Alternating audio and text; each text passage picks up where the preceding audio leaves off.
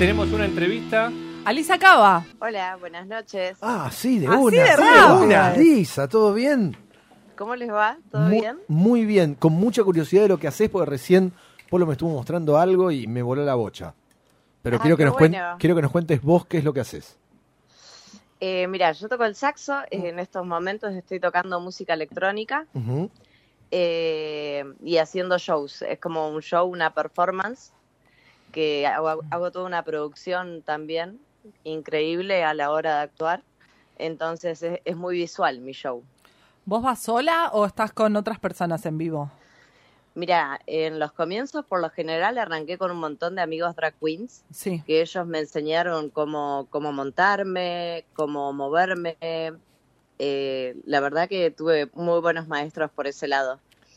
Y, Y- después en, en Sí. estos momentos como que me empezaron a, a contratar de productoras que van contratando distintos artistas para sumar a, al show de eventos privados, así sea privados o, o, o públicos, ¿verdad? Que Excelente. nada. Entonces como que por lo general a veces sí estoy sola, pero casi nunca estoy sola porque siempre estoy sumada de distintos artistas. Ahí Perfecto. está. ¿Y a qué edad empezaste con esto? Mirá, empecé a tocar el saxo cuando tenía 14 años, ahora tengo wow. 36. Wow. pero fui pasando por todas las ramas. No sé, empecé tocando rock and roll a los 14, a los 15 ya tenía una banda que tocaba, no sé, Los Redondos de Ricota o, o cosas así, sumo, qué sé yo, rock nacional. De, fui pasando por el ska, por el punk, por el reggae. Y en el 2011 creo que me, me cautivó la presencia de un drag queen en, en un, eve- en un evento Sí. de un evento electrónico y ahí él me, me preguntó, un amigo me preguntó si le- me gustaría tocar con un DJ y dije, ¿por qué no? Algo nuevo, ¿no? Había que probar. Entonces, sí, sí, sí. Así que nada, y arranqué. y, no- y ahí no paraste más, ya con eso. Y de ahí no paré, es verdad. ¿Y empezaste por, eh, a tocar el saxo porque fue un instrumento que te llamó la atención o, o cuál fue el motivo que... Porque viste, a veces uno empieza a hacer alguna cosa porque un amigo fue, una amiga empezó, porque te gustaba alguien y, y arrancás. ¿Qué fue lo que a vos te, llamó la yo- atención? Claro, yo creo que eso se lo debo a mi papá, que él también es, es músico, le encanta la música. Sí. Eh, somos muy músicos de oídos nosotros. Él, él toca la guitarra, canta, toca la trompeta, el bandoneón. Ah, Eh, hace un montón de cosas y, y creo que le inculca ¿no? la música a toda mi familia, a mis sobrinos, siempre les está comprando saxos también o Mirá. cosas que puedan expresarse de una manera linda como es la música, ¿no? Así que creo que él eh, vio un concierto con muchos saxos y, y me preguntó, ¿te gustaría tocar esto? Y le dije, bueno, inocentemente. Sí. Mira, recién yo cuando estaba escuchando lo, lo que me había mostrado Polo, eh, es la primera vez que lo escucho. Eh, ¿Hay alguien más que haga lo que haces vos?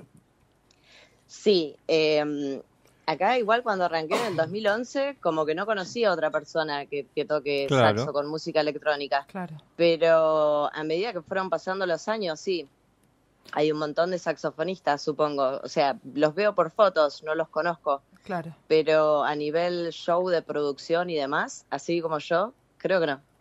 ¿Y vos estás creando también música o te sumás a algo de música electrónica y vos te acoplas a eso? Ambas cosas. La verdad que últimamente me está gustando mucho experimentar, eh, o sea, crear nuevas cosas con distintos DJs, lo- la música que ellos me pasen, para, di- depende de la fiesta, del evento.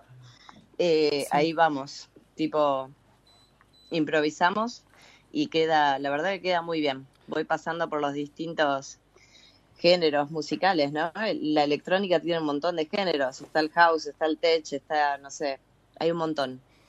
¿Cómo Pero andas, amiga? más. ¿Todo bien? Muy, muy bien. Te estaba Muchas a punto de decir tu nombre, pero no. No. vamos a mantener el nombre artístico, ¿no?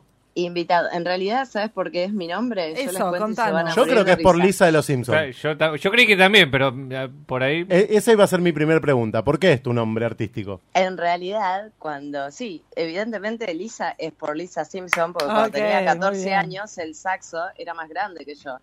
Ah, al igual que subirme a Lisa. tocar con una banda de rock and roll, una nena de 14 años, quedaban todos flashados y me decían, Claro. no lo puedo creer.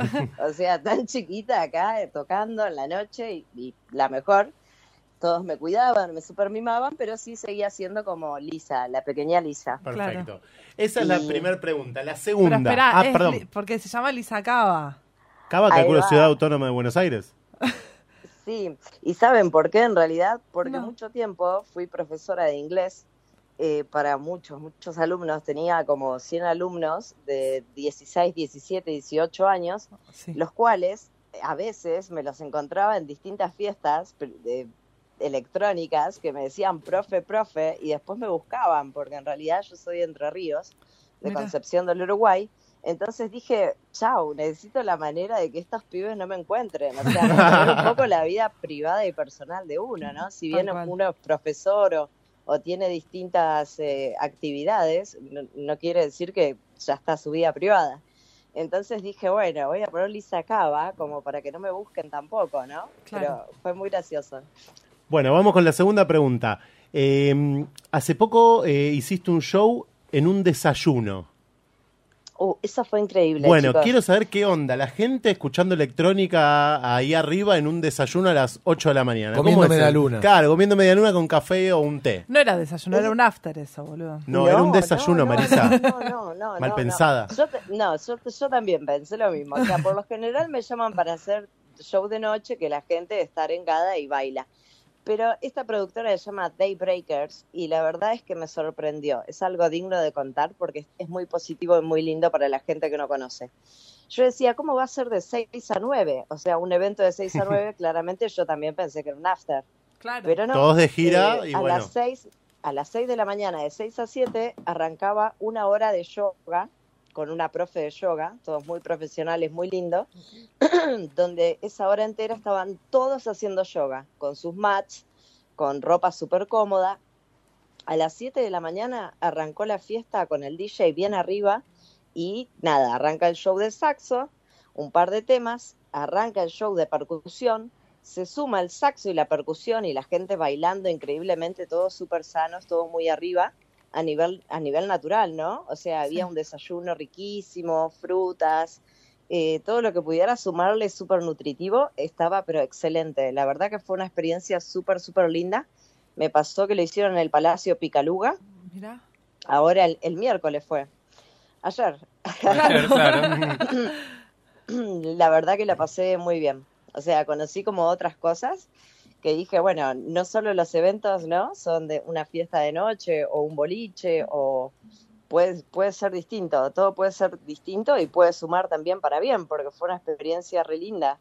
O sea, yo también hubiera distinto. pensado de 6 a 9, qué raro, o sea, Claro. pero la gente se recopó, estaban todos enloquecidos, bailaron un montón y a las 9 se cerró, o sea, también con una carta de meditación, todo muy lindo. Y Lisa, re- retomando un segundo nomás el, el tema de Lisa Simpson, pero ¿tenés una encía sangrantes o una encía sangrantes? Alguien que digas, eh, este, este vago o esta mina me voló la cabeza y, y es mi referente dentro de, de la música? No sabría decirte eso, o sea, si yo tengo un referente musical, ¿eso me estás preguntando? Sí. Mirá, eh, hace 30 años, no 30, pero a los 18 me vine a vivir a, a Buenos Aires, a Capital Federal, y ahí le conocí Dancing Mood. O Ujú. sea, Mario que Lobo. una banda que la flasheé siempre y me encantó y tuve la, la oportunidad y, y más que la oportunidad de conocer a Rubén Mederson, ¿verdad? Que es el- Ujú. como el saxo principal de Dancing Mood. En ese entonces yo igual estudiaba y trabajaba un montón y no, como que me colgué con las clases, pero este año lo volví a llamar y le dije, quiero volver a retomar. Y la verdad que lo que crecí, o sea, eh, yo creo que él sería mi, mi, mi encía sangrante Murphy. Mira. Claro, o sea, definitivamente es uno de los mentores argentinos. Eh, si, si vamos a hablar de, de nivel musical, a nivel saxo, decir, wow, me vuela la cabeza. Además, Hace gran, reír gran banda Dancing. Claro, sí, no, no, no. Olvídate, dancing es lo más. Y ahora, si tendrías que decir, ¿a qué apuntas ahora? ¿Algún sueño o algo que te gustaría? No sé si eh, eh, afuera has tocado. He tocado, he tenido la oportunidad de haber tocado en Río de Janeiro, en un parador muy lindo, en una beach bus. Qué lindo. Eh, y la verdad es que, no sé, sueños como que seguir creciendo, tanto musical como personalmente. O sea, cada vez que, que voy creciendo musicalmente, ya es como que el cuerpo también va creciendo. O sea, la performance va quedando mucho mejor. o sea, cuando no estoy tocando, estoy bailando, estoy improvisando, haciendo cosas. Claro, a la gente, básicamente. El show no es solamente musical, sino que ella eh, se disfraza, se produce, baila. Es un show muy completo. Es un show onda. completo, es una performance donde voy montada, que es lo que al principio decía, uno por, por ahí dice, bueno, la veo a esta chica tocar, pero no voy to- a tocar tipo de jean. Claro. Es como que me hago toda una producción increíble, siempre tengo un equipo muy lindo de trabajo.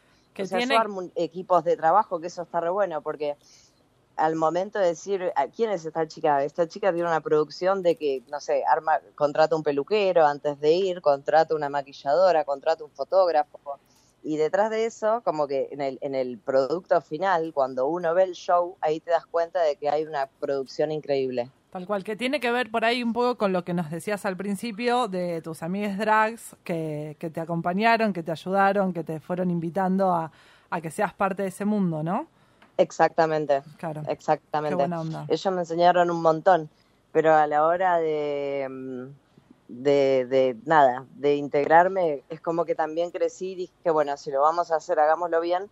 Y hay cosas que a veces, no sé, yo no, no, no me sé peinar a, un nivel artístico increíble, pero sí armo equipos de trabajo, que está bueno, y después le suma a todos.